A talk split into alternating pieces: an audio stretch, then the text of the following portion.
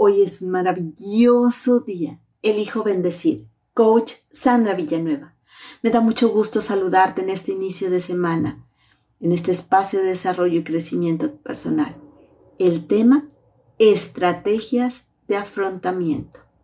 Comienzo por compartir una definición psicológica de lo que es afrontamiento, la cual fue dada por Lazarus y Folkman, psicólogos son un conjunto de estrategias cognitivas y conductuales que la persona utiliza para gestionar demandas internas o externas que sean percibidas como excesivas para los recursos del individuo.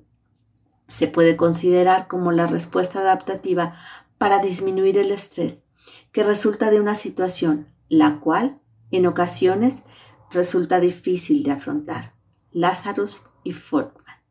Afrontamiento también puede definirse como la capacidad para mantener la cabeza fría a la hora de superar con éxito los obstáculos. ¿Por qué algunos tienen mayor capacidad de lograr sus objetivos? La capacidad de afrontar, además de referirse a la resolución práctica de los problemas, también se refiere a la capacidad de gestionar las emociones y estrés cuando se vive una situación problemática poder modificar las estrategias para desarrollar las habilidades de afrontamiento, las cuales ayudan a enfrentar con eficacia eventos estresantes, depende en gran manera de cómo se evalúan los eventos, o sea, la capacidad de captar informaciones, formando las percepciones de la experiencia, buscando ayuda de dónde y de cómo se vive. La psicología resalta tres características de las estrategias de afrontamiento. 1. Valoración. Buscar y dar significado al evento como resultado puede ser algo crítico. 2. Problema. Intentar confrontar la realidad con las consecuencias que se presentan. 3. Emoción. Regularlas e intentar mantener el equilibrio efectivo. De manera que con este orden se pueden identificar que las estrategias de afrontamiento hay tres clases estrategias centradas en el problema. Se utilizan en condiciones donde se considera que el estrés es controlable, pues se usan las estrategias orientadas hacia las tareas para alcanzar la resolución y o modificación del problema.